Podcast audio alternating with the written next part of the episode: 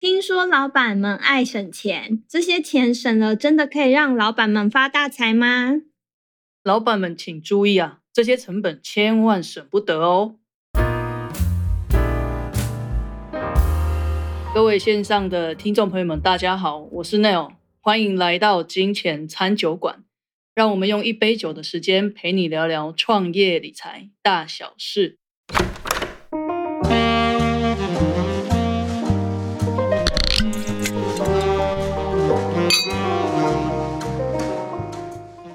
今天我们要讨论的主题是：哎，老板们要注意哦，哪些成本千万省不得？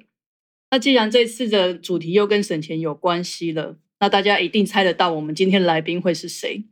我们的来宾就是我们著名的省钱一姐小小，让我们欢迎小小。Hello，各位观众，大家好，我是小小，我又来了。哦，这次会邀请小小是因为呢，小小的身份很特别哦。他之前有很多关于奇怪的老板会省钱的故事，那加上他现在又是自雇者，也是艺人公司的老板哦，所以才会特别邀请小小来跟我们一起聊聊这一次的内容。那在节目开始之前哦，我想要私心先介绍一款我最近很喜欢的酒。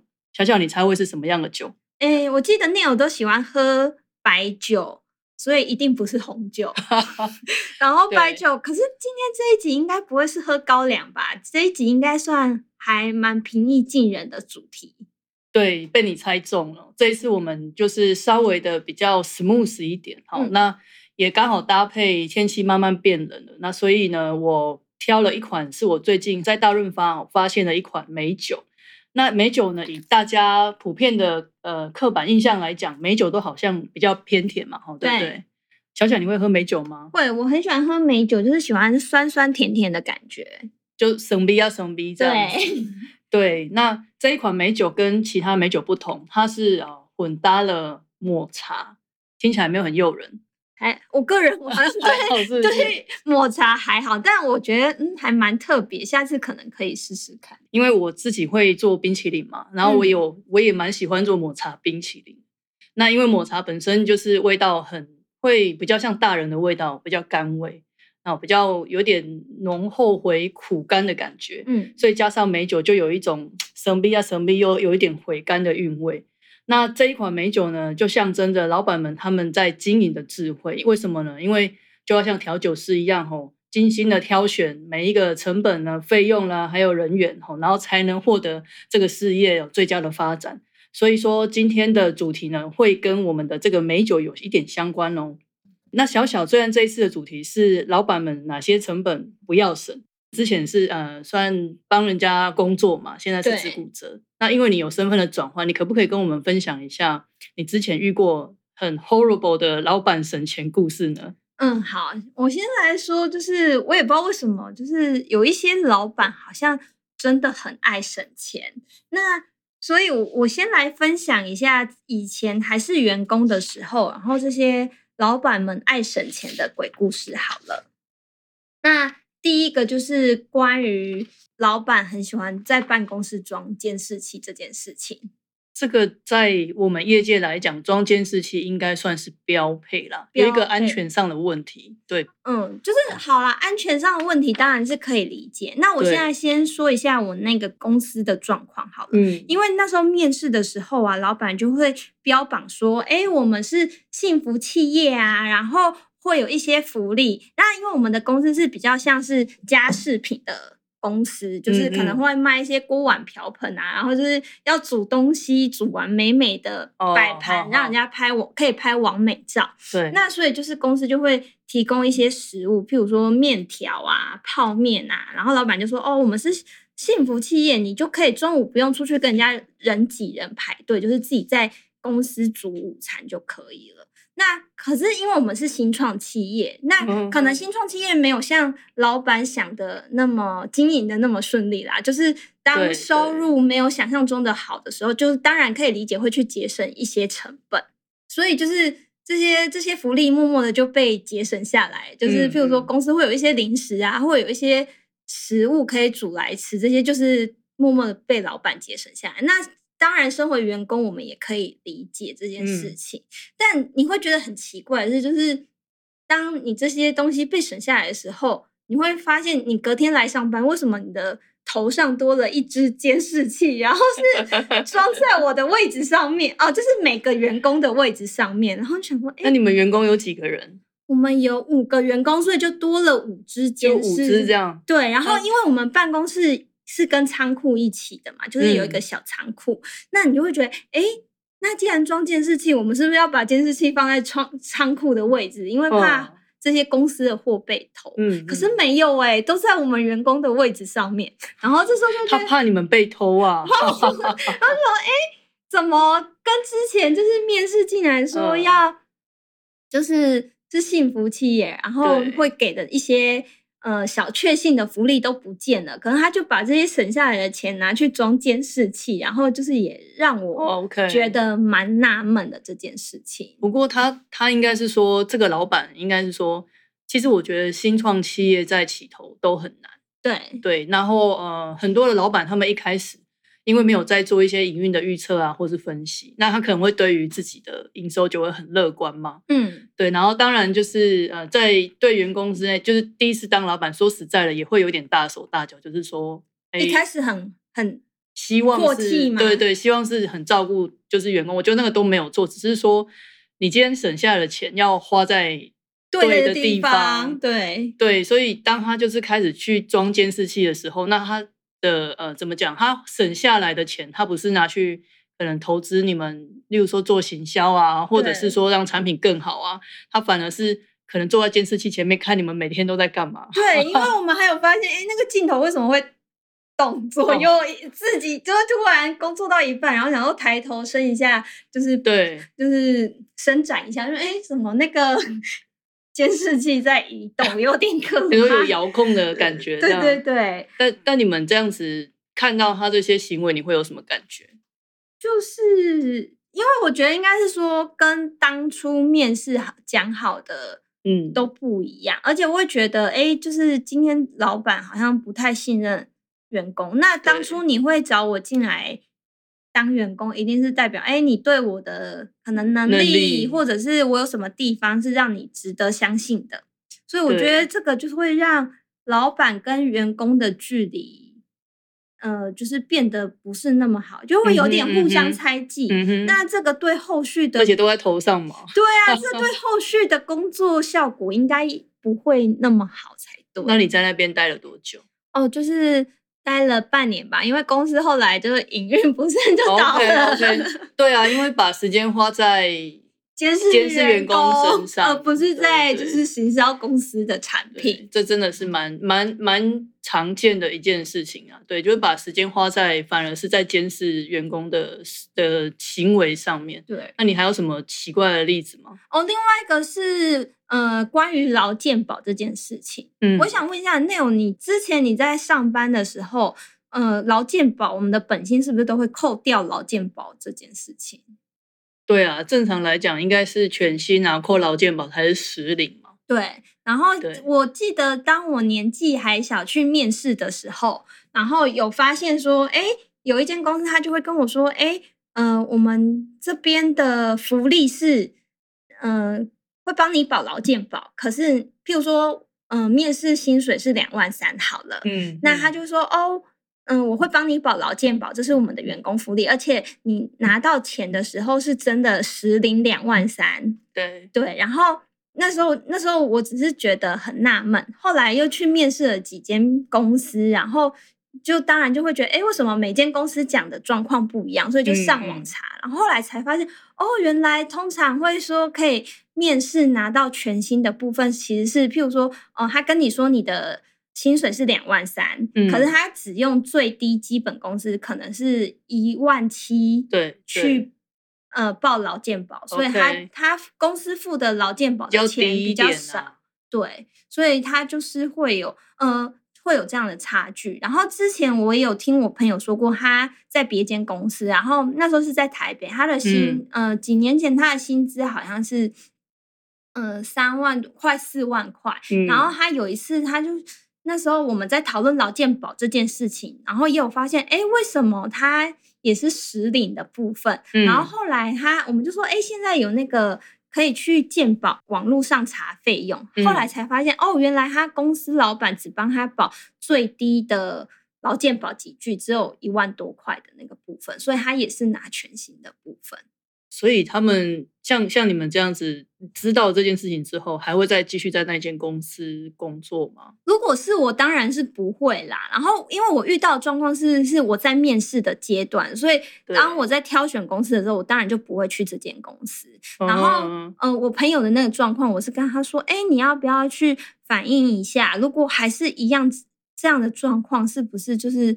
考虑要换公司啊，因为我我自己是觉得，以员工的立场来讲，劳健保其实是蛮重要的一部分，因为毕竟有关到以后退休的钱嘛。嗯嗯嗯。但其实劳健保哦，它不见得只攸关劳工，它也跟雇主有很大的关系。哎，为什么会跟雇主有关？对啊，因为如果说万一发生此在工伤的事情的时候，好，它某些的给付其实是可以呃去冲抵那个要给员工的这个。费用，呃，应该是说这个成本啊。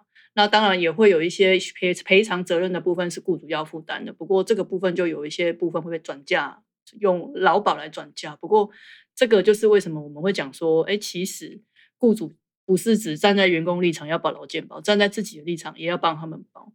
哦，原来是哦，所以像之前，譬如说新闻上有一些公案意外，那老板可能要给员工的一些补偿，就可以从劳保的部分去做补偿吗？应该是说，在民事上面有一些补偿责任，老板是逃不掉的。对，但是在那之下有也部分的这个赔偿的责任的话，它可以是经由劳保去转嫁给，因为劳保本身就是一个保险啊，然后拿来支付给员工这样子。对，那。但是我听小小，你之前有有听说，呃，有遇过一个公司的老板，然后他没有帮你保劳健保，啊，那个公司也不是很稳定哦。哦，对，这个就是之前呢，就是，嗯，应该是说那一间公司是主要是办活动的公司，他可能公司的现金流不稳定。对。那因为其实可能那时候在面试的过程，反正呃，我跟老板面试的过程，他可能。想要在我的薪资上做调整，然后他说：“如果你不能接受这个薪资，你可能就是呃，公司也没办法继续雇佣你嘛。”那以我的立场，当然会说：“那我就是当然就是离开。”那如果这样的话，就是变成说是我是非自愿离职，所以其实我是可以去请领失业补助。那我去请领失业补助的过程，才知道哦，原来这间公司的老板他其实。嗯，每个月都有扣员工的劳健保的费用，可是实际上他没有去，没有去帮你，没有去缴钱，导致我领不到失业补助金这件事情。哦，那到最后呢？哦，最后反正就是，嗯，我就跟那间公司的老板娘讲了这件事，我就说，哎，你要去，呃，把那些费用补缴完，我才能领到失业补助金。然后，因为这个攸关我的权益嘛。嗯，反正中间也经过一段时间的讨论，他才愿意去呃补缴这些劳健保。然后他之前也有多扣我劳健保的部分，他最后也才愿意还给我。然后因为他把劳健保的费用补完，呃，缴完之后，我才有办法去申请失业补助的钱，才拿到那一笔费用。他他这间公司是一个营运很正常的公司吗？就是还是你有发现什么端倪？我觉得最大的差异是在员工的流动率很高。OK，对，然后再就是哦，因为我可能做不到一个，哎，我好像只做一个多月。那后来有听说后面的员工其实是没有很准时拿到薪水的，所以他们的现金流可能是有一些状况。OK，所以其实劳健保说实在的，在一个怎么讲外显上面对企业来讲也是给。一一般的员工看说，哎，这间企业是这个福利是正常，表示它也算是很稳定的在盈利嘛，对不对？对对。那哎，我听说你之前还有遇遇过一个拿那个市政府一元五十的那个红包来当你年终奖金的这个哦，这个时代真的是很经典。这是我在高雄的一个公司上班，然后因为嗯，大家也知道，遇到疫情的时候，其实中小企业的状况都不是很好。嗯，那这时候就是。嗯，老板都会跟员工说：“哎，我们要共体时间呐。”然后因为什么收入不好，所以可能就没有年终奖金，也没有红包的这件事情。嗯，那我觉得这个身为员工，当然可以体谅嘛。那但我觉得比较夸张的是，好像在过年那个期间，然后老板就就默默的走到你的身旁，拿出一个小小的红包袋给你，说：“哦，今年真是辛苦你了，这是你的红包。”然后就，然后他又特别补了一句：“哦，这个是因为我们公司刚好有和有做某一个计划才有的东西哦。”然后我就说：“哦，好。”然后我就打开，哎，就一看，哎，这不就是高雄市政府每年那个。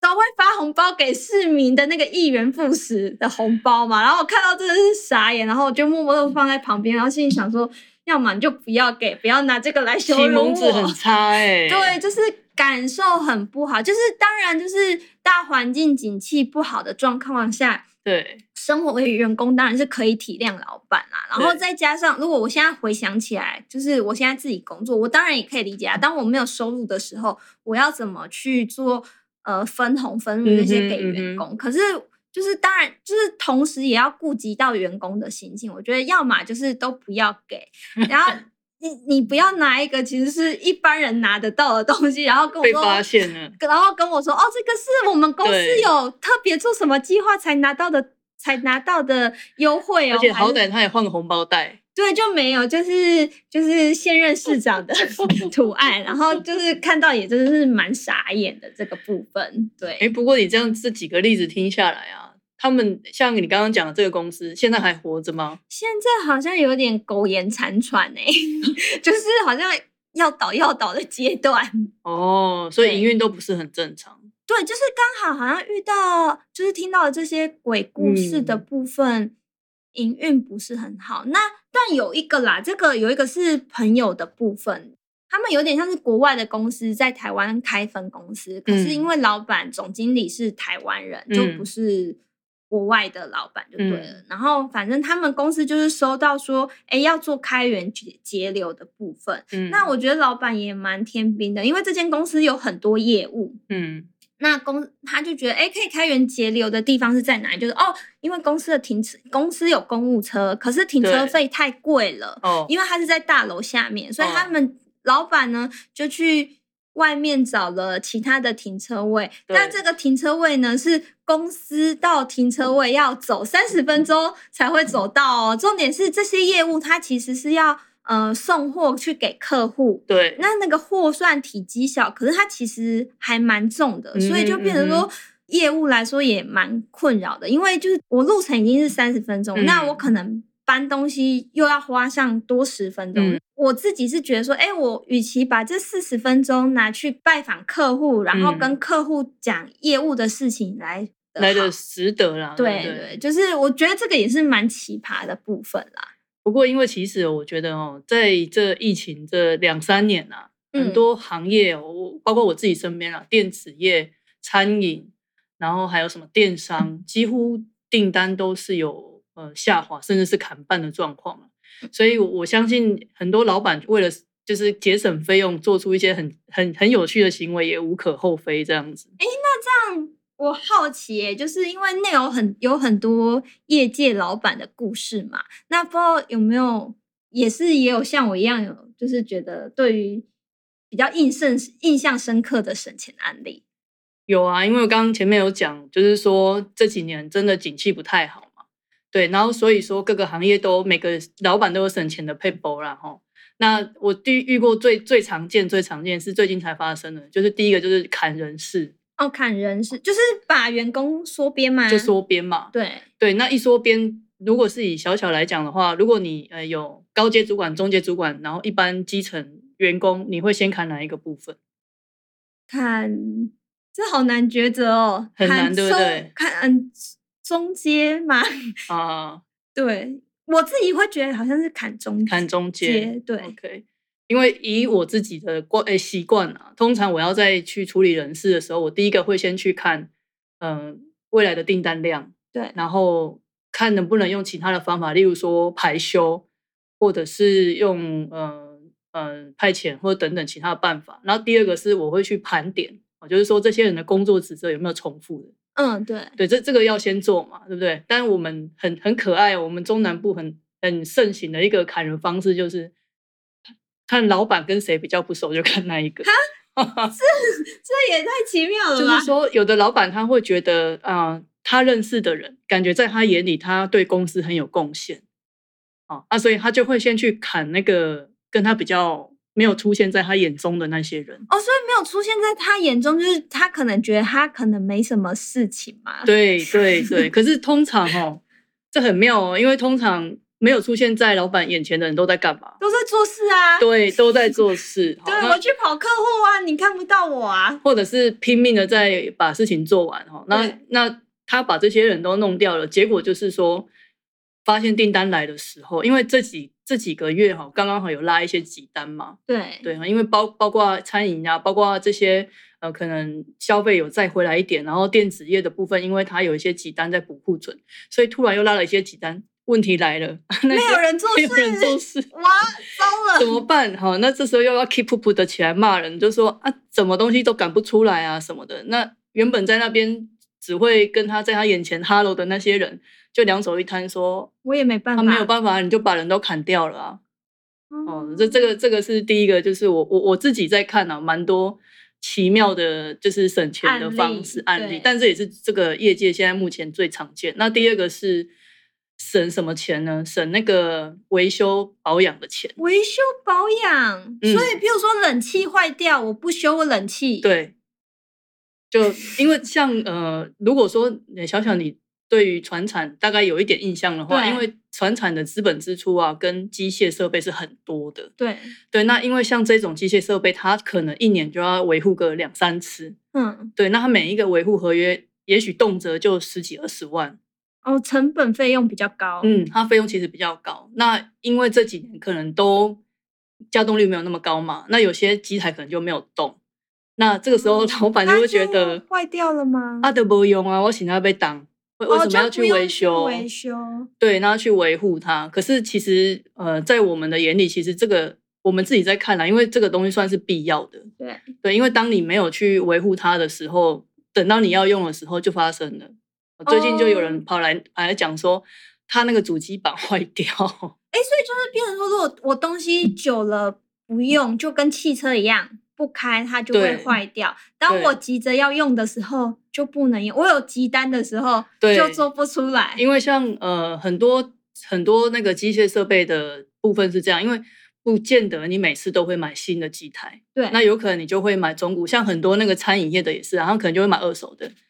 好，然后冷气也是，因为为了省钱嘛。对。那你又保养又不做啊，等到你真的要用的时候，你连开你都 打不开。这也太哀伤了吧！这个，所以反而要花更多，我省了这些钱，然后我要花更多的钱来去做维修或换新的。对对对，所以这个是内部成本，一些老板会去省。好像就刚刚前面讲的，砍人力啦，省人力，然后省省设备啊。还有一种就是省那个省那个小钱，叫他们都喜欢团购。团购，对我就对我也蛮喜欢团购，你也喜欢对不对？团购到 底？发生问题在哪里？对啊，为什么不能团购？因为哦，就是呃，像在这几年，其实订单来讲，能见度都非常的低。对对，然后有些老板他就为了说哦，因为像假设啊，我今天做这个麦克风好了，最多的原物料是在铁上面。对对嘛？那因为最多原物料在铁上面，你要铁要买很多，你会怎么做？大量对，大量订购才可以杀价。对对。那以正常的做法，我们先讲正常的做法好了。正常的做法，我们会把 forecast 拿出来，或者是接下来营运以营运的金额来预估，说，哎，我可能会需要多少铁？对对，但很多老板不是哦，他只要看到啊，有人来跟他讲说这个铁哈，他现在打打，假设打七折卖，对，他就支票拿出来了。哦，只要打折他就买了，对他就会想他没有看库存还有没有，对不对？啊，这就很妙了。你就很多老板是没有。这样子的观念的哦，他们会 选择哦去去把它团购起来，包括很多做食材的也是这样，他宁愿多买一点然后打折，但他也不会去想说，哎，我可能接下来要用多久我才把这个东西用完？哎，可是我我我好奇问，因为譬如说像铁这种成本的东西，我团购买起来放，它不会坏掉。可是食材我当然可以理解，它会有保存期限，可是。铁这种原物料应该还好吧？呃，应该是这样讲，就是说不同的金属原物料，其实它都会有一个历，就是制造日期，就是限限期。对，包括你不要看胶类，胶类也是这样。哦，所以它还是有期限的，它还是有期限的。所有的原物料，包括你讲那个，我们讲那个 spon bon，就是橡胶类的对对对东西，它久了它不动，它是会裂掉，会变质。哦，对对对，这我知道。哦，所以其实原物料也是有保存期限的。对，那同时如果它又刚好遇到客户订单不稳定，要把它砍掉的话，就没有了。对，所以就变成说这些这是对内的成本啊。第一个人事，然后第二个是诶你的维护费用，然后第三个是原物料嘛。这是我们讲，我现在在业界比较印象深刻，他们会去第一个会省的。那这是对内的成本，但对外的成本，他们最就是通常老板最喜欢省什么？小小让你猜，对外，对外，嗯，对内老板都比较喜欢去省这样的预算嘛。我们讲嗯人事嘛、设备嘛，然后原物料，那还有当然还有其他的。那你猜对外，我们给点提示。给点提示，对跟法规有关系。你刚刚有提到，劳健保对，是吗？这是一个，因为我之前就有之前我面试的那个公司，他就嗯是给我报低，对然后他对对健劳健保费用就会变少。对，这这个就是呃最近呃应该说这几年啦，一直有点像陋习哦，因为从以嗯前劳健保很多小店面或者是小公司，他们都会选择不要报，为什么？因为请一个人虽然薪水只有假设三万好了，对，他劳健保加加可能五六千，哦，就是超出又多了一些成本，就多了一些成本。那对他们来讲，他们会觉得说，啊，我请一个人，我已经给你三万了。三万了，然后我还要给你五六千，嗯，对他觉得有点不划算这样子。但是因为现在说实在的，就像刚刚前面跟小小讲的一样，就是说，你觉得这劳健保是不是不只只有关系到员工？对，就是刚刚听那个，譬如说发生一些意外，它其实是可以帮老板转嫁风险，或者是是降低一些成本。我觉得这个是还可能还蛮多老板不知道的。对，它这个算是说哈，就是劳健保，它就是一种保险嘛。那当然在对这边我们就内容就不多讲。嗯那那如果说大家其实对于劳劳保这些保险的内容有兴趣，可以在呃花时间去看一下相关的资讯。对，所以对对外来讲哦，就是大家很多老板喜欢省这些劳健保的部分啊，但其实这个会造成更大的风险。对，因为像最近民阳的火灾，哦，对，对，就有人去世了嘛。那他如果今天没有劳劳保去补他的死亡的这个给付的话，那他可能会有一个缺口。对，那呃，所以说劳健保来讲，其实大家真的要非常的注意，这千这个成本千万是不要省，因为这个嗯跟不管是嗯、呃公司员工的流动率啊，然后也有跟就是诶。在外界怎么看你这间是不是正常公司有关系哦，对啦，如果是我今天要去面试这间公司面试，这个也是会是我判断要不要来上班的依据。对啊，因为我觉得这个像现在应该算是一个标配了吧？对，哦，对，所以呃，劳健保千万不要省。第二个是跟法规有关系的是，最近呃很多老板喜欢省这个成本，但真的不要做这件事，就是不开发票。不开发，哎，可是不是有些公司是可以不用开发票的吗？哦、那个是小规模营业人嘛？嗯，对，但是如果说你的营业额已经到达了起距是二二十万以上，对，你本来就应该开发票。对，那哦但是因为有些老板他们会想说，哎，这样子我就可以不用被记在所得里面，哦，就是收入没那么高，收入没有那么高，对，那就没有营利事业所得税的问题嘛，对，也没有营业税的问题啊。我我比较好奇这个要怎么就是节省这个部分，因为譬如说你呃今天这间公司卖东西出去，公司要报税，不是也会跟这个老板要发票吗？就双方协议不开，然后五趴不拿。哦，就是变成说我跟你买，我不要发票，可是你算我便宜一点，假设一百块嘛，对，然后你不要开发票，我给你拿九十五块钱这样子，哦，私底下私底下。哦，好像对买的人好像有省一点哎，糟了，对买的人有省一点哦。哦，对了，但是这个其实这应该这样讲，就是说对于嗯、呃你自己开公司的这一个老板来讲，现在国税局的不包括系统啊，包括法规，其实它又越来越完善。对，对，所以呃，我我举一个例子来讲，最近那个网络卖家，哦对，对，现在有一个叫高频交易法。举个例子好了，因为你在网络上卖东西，你团购啊、赖啊，对不对？对你可能完全人家不知道你是一个公司啊，你就叫人家来汇到你私人的户头里面去，啊，那就不用缴税了嘛，对不对？对啊，因为没有凭证说我是靠这个盈利的、啊。对，但你觉得国税局会放过这些收入吗？国税局要怎么发现？要怎么发现，对不对？对，他们现在就要求金融机构去提供最近这一年累积存入两百四十万以上的这些户头。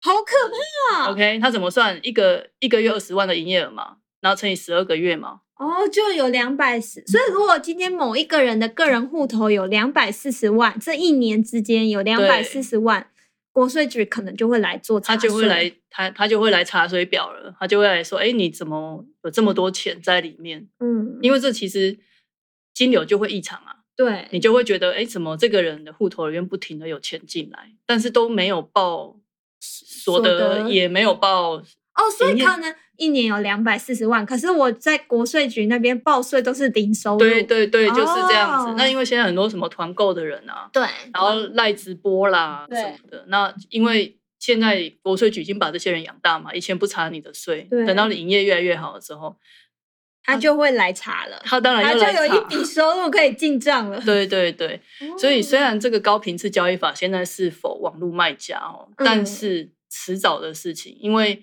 现在金融机构跟国税局一定都会有相通的系统嘛。对对，所以说包括我们在 Line Pay 啊，包括我们在用一些网络转账，其实国税局都有看到了，你千万不要觉得 天哪，好可怕哦，没有秘密了。就所以已经赤裸了，所以人家讲说大陆呃中国那边的电子支付就会让他们都清清楚楚就是这样子，所以从今而后这种对外的成本国税就是你要缴的税，你可以结，但千万不要逃。哦，就是都名列出来，但我可以用嗯嗯合法的节税方式来节税，但不要逃漏税。就不要逃漏税。天哪，太可怕！，对，所以说，哎、我们刚刚讲了第一个，我们讲了几个成本不要省，就第一个劳健保成本千万不要省，对这是对外的嘛。那第二个就是税务的部分，就是现在的收入。各位，如果线上有在听的老板，你们真的就是要把这个放在心里，就是合理的节税，然后该缴税就缴税，啊，把时间呢花在把自己的事业变得更好。嗯，对，花在开发产品，花在做好行销上面，不要花时间去逃漏税，想办法 买发票啦，想办法不嗯要开啊，这些东西都会带来更严重的后果。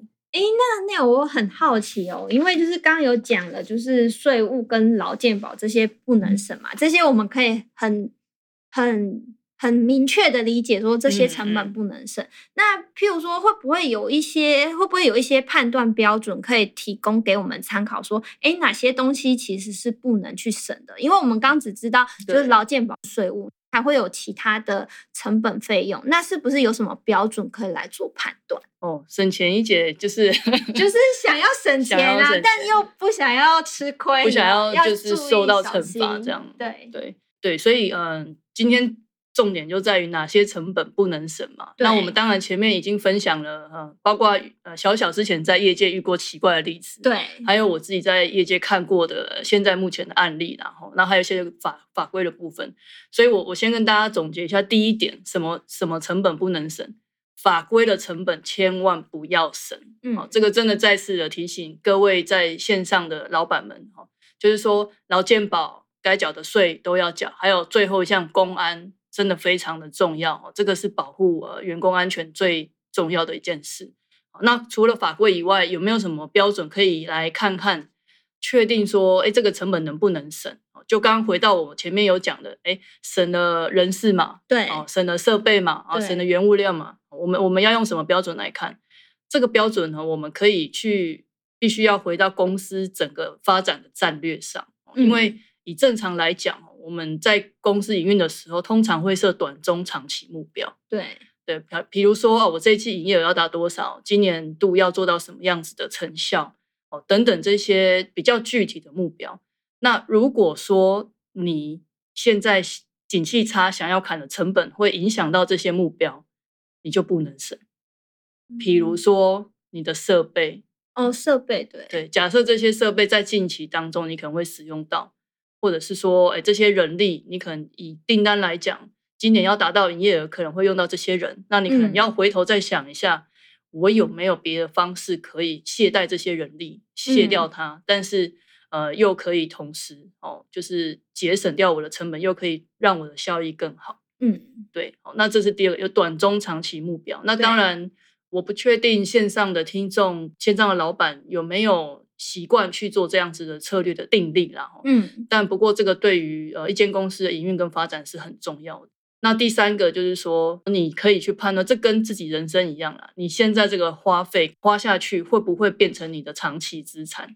小小，你听得懂那意思？我怎么突然觉得脑袋有点打结？有点打击。对哦就是说，一般我们就讲不要花嘛，对，但有些东西是必要花的，一定要花，即便你现在可能看不到看不到哦，可能现在看不到，可是以后看得到效果。对，比如说你觉得会有什么？糟糕，脑袋打结。